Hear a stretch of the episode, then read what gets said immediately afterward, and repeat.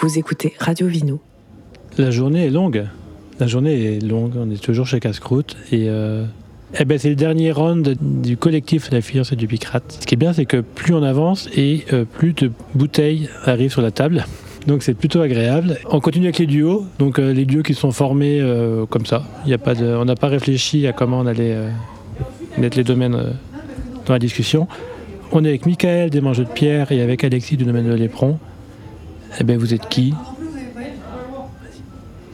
On commence par le nord.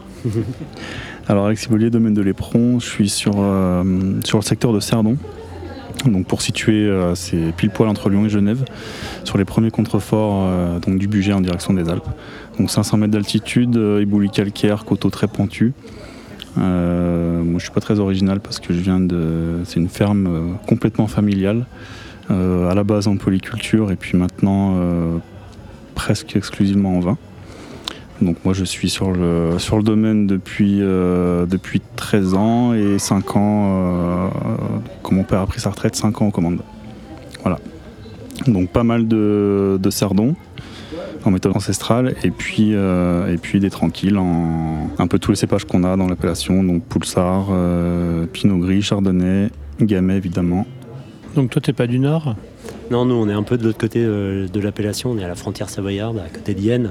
Donc, c'est moi et ma femme, euh, Emma.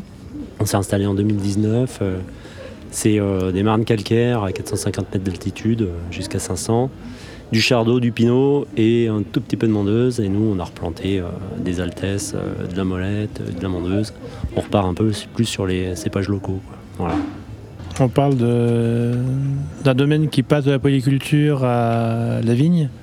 On a l'impression que les gens maintenant sont plutôt tendance à développer d'autres euh, cultures. C'est un truc qui est quoi, qui est compliqué à faire ou qui est que pas dans votre ADN tout simplement parce que Bah, alors, moi, tu veux juste faire du vin et Bah, c'est pas moi qui ai abandonné la polyculture, c'est parce que c'était l'histoire de la ferme et de toutes les fermes, euh, principalement dans le budget à cette époque, c'est-à-dire qu'ils avaient leur hectare de, de gamay, enfin et d'autres, plein d'autres cépages, mais leur hectare de rouge, on va dire, et puis le reste. Et ensuite, moi, c'est du coup mon père qui a replanté, donc qui est passé de 1 à, à 4,5, 5 hectares, et qui a fait quasiment euh, plus que du vin. Et donc actuellement, il y a le vin, il y a un petit peu de, jus de pomme, euh, même si ça devient compliqué avec les années qu'on a. Il y a aussi de la noix, qui sont des héritages de, donc, de cette ferme. Donc il y a de l'huile de noix, beaucoup. Et puis après, on réfléchit à plein d'autres choses maintenant. euh, Justement pour entourer nos vignes, enfin qui sont déjà très bien entourées par beaucoup de bois et, et, et d'autres choses, mais, euh, mais on, on réfléchit à, et on commence à implanter d'autres choses dans les vignes. Quoi. c'est Notamment- secret ou c'est euh, Non, c'est pas secret, c'est euh, dans, dans une réflexion de. Bah, moi, c'est li- l'idée d'avoir. euh, donc, avant, c'était polyculture, c'était des, des toutes petites exploitations, quoi. C'est vraiment de, la- de la paysannerie euh, à l'ancienne, entre guillemets. Et du coup, c'est vraiment l'idée. Enfin, au départ, quand j'ai commencé à m'intéresser au vin, ce qui n'était pas du tout le cas au départ, euh, je voulais pas en entendre parler ni des noix, ni des pommes, ni de tout ça, parce que c'était du boulot pour pas grand chose. Enfin, c'est ce que je pensais. Et puis en fait, euh, en fait maintenant j'ai envie d'y revenir et donc les noix sont toujours là, les pommes, les poires aussi, et puis encore plein d'autres choses euh, qui sont pas trop valorisées pour l'instant et qui sont valorisables et pas seulement pour en faire un produit fini, mais surtout pour être intégré à, tout le système de culture de la vigne. Et donc voilà, on s'intéresse à l'agroforesterie, on essaye de développer ça tout doucement. euh, pour compléter, puis pour voir euh, quels effets ça peut avoir sur notre, notre activité. Quoi. Michael Mhm. Tu nous sers un petit truc pour nous expliquer ce qui se passe au sud Yes, carrément. Donc c'est du pinot noir. Ça s'appelle Elzéar sur 2020. C'est un pinot noir donc sur les marnes calcaires qui fait, euh, qui fait 22 mois d'élevage en foudre, en vin naturel. Donc, euh, donc il y a juste du jus de raisin. Voilà. Pour revenir sur les problématiques euh, qu'évoque Alexis, moi je trouve que c'est c'est quelque chose qui nous Donc parle entre, vachement. entre vous, c'est que, il y a, il y a c'est quelle distance et c'est quelle euh, 1000 mètres d'altitude quel paysage et, et une voilà. heure de route. On monte à 1000 mètres, on part 500, on monte à 1000, on redescend à 500 de l'autre côté. donc il y a c'est 500 ça. mètres d'altitude de décalage à peu près. Bon, on est sur les mêmes altitudes à peu près. hein. Ouais. Ouais. Ouais, ouais. Le, le vignoble du budget, c'est vrai qu'il est hyper dispersé. Et ça, c'est pour la fiancée du Picrate, c'est presque un frein pour arriver à fédérer, pour qu'on arrive à se réunir régulièrement, pour qu'on boive des coups ensemble et tout. Pas tout le temps évident, quoi, mais, c'est sûr que c'est très très dispersé. Nous, on a même, je pense, plus d'une heure quasi. Quoi. hein, c'est- Ouais, une heure. ouais. Une Ouais, bonne heure. Mm. Alors au sud, il se passe quoi? Eh ben, qu'est-ce qui se passe? Euh, Je sais pas. on a la sécheresse comme tout le monde, on se pose des questions sur l'agriculture. Euh, on se dit qu'il faudrait mieux aller vers des systèmes plus vivriers. Mais c'est vrai que nous, euh, sur nos côtes au sud-est, on a un gros ensoleillement, on a un terroir assez solaire, euh, des vieilles vignes sur des terres pauvres.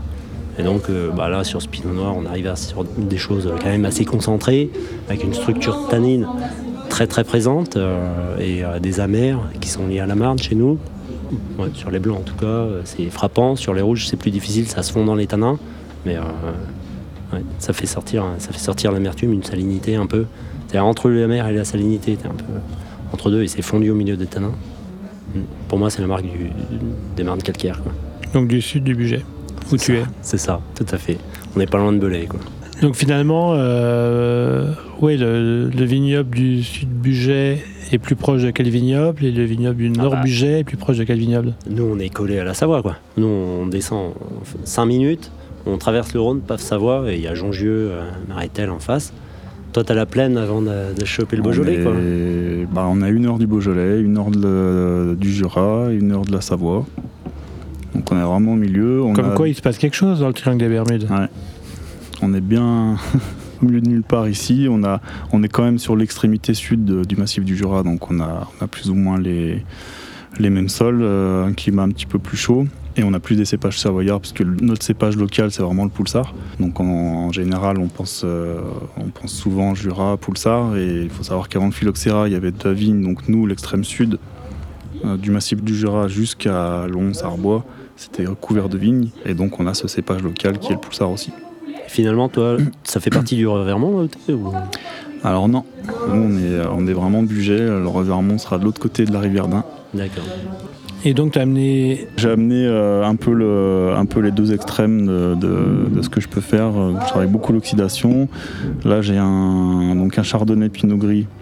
euh, donc, qui est euh, une macération dans le pressoir en grappe entière de quelques heures, ça dépend un peu de- des conditions. Et puis C'est quoi, ensuite, quoi ton rapport à la macération et pourquoi? Bah pour avoir, moi j'aime bien les tanins, donc, donc la macération pour avoir un peu tout, un peu de couleur, un peu de tanin, un peu d'arôme, euh, d'avoir une première euh, oxydation qui va se faire euh, peut-être sur le jus. Ensuite c'est pressé, puis ça finit en cuve sans y toucher sur les lits pendant ça pendant 9 mois et ensuite mis en bouteille. Donc pas de filtration, pas de collage, rien du tout. Et puis après l'autre que, vous goûterez après, donc là on est sur du chardonnay sous voile tout simplement parce qu'on est pas très loin du Jura et que j'adore ça et que, et que j'ai essayé une fois, je me suis raté et là je suis allé franchement et, et je suis bien content. Donc ouais, 18 mois de voile. Explique à un, à un enfant de, de 5 ans Quel voile ce qu'est un vin de voile selon toi. Eh bien, c'est-à-dire qu'on va, au lieu, de, au lieu de conserver le vin dans un contenant fermé, en, soit en faisant le niveau régulièrement, ou soit qu'il soit vraiment fermé complètement hermétiquement, euh, on va laisser, euh, on va laisser euh, l'évaporation se faire et puis, et puis ne pas y toucher. Et puis si on, si on a un peu de chance, pour, pour mon cas, hein, parce que je suis pas jurassien, j'ai pas de, je travaille pas en fût, etc. Donc euh, un voile se- de levure se forme euh, à la surface et puis amène à des goûts Donc le voile protège, le voile transforme, le voile. euh, Ouais, le voile protège, ouais. Le voile protège et puis, euh, et puis amène ce goût, euh, permet d'avoir ce goût euh, super oxydé, quoi. Michael, c'est quoi le deuxième vin que t'as pas amené? Je, le, bah, celui qu'on a plus, c'est Cole. Nous, c'est un peu ce qu'on ce qu'on défend. C'est un chardonnay qui fait, euh, qui fait 26 mois d'élevage en, en foudre. Et c'est vrai que nous, on aime beaucoup les élevages longs. C'est pas évident sur un projet naissant, c'est même assez compliqué, mais comme on, on y croit à fond, c'est vrai que je- j'en ai pas amené, mais on est bien content. Ça, ça fait ressortir la, la minéralité en général. C'est des vins assez aboutis, à mon sens. Mm. C'est un peu ce qu'on cherche. Pourquoi c'est compliqué pour un domaine naissant? Ah bah pour un, domaine naissant, nous on s'est installé en 2019. C'est vrai qu'en termes de trésorerie, d'espace, euh, de stockage, euh, c'est tout de suite très compliqué, c'est assez onéreux. C'est une prise de risque aussi parce que sans soufre, euh, 26 mois d'élevage, euh, on a un petit peu d'expérience, on, sait un peu ce qu'on fait, mais quand même, euh, on n'est pas serein tous les jours. Et puis euh, c'est vrai que quand il faut se faire une réputation et tout, il faut sortir des choses qui sont abouties, qui sont en place. euh, voilà, hein, si on veut euh, avoir des nouveaux clients, euh, voilà, c'est. fait partie du truc. Quoi. Donc entre, entre nous, ce qu'on cherche et puis, euh, et puis ce qu'il faudrait, il y a des fois des écarts.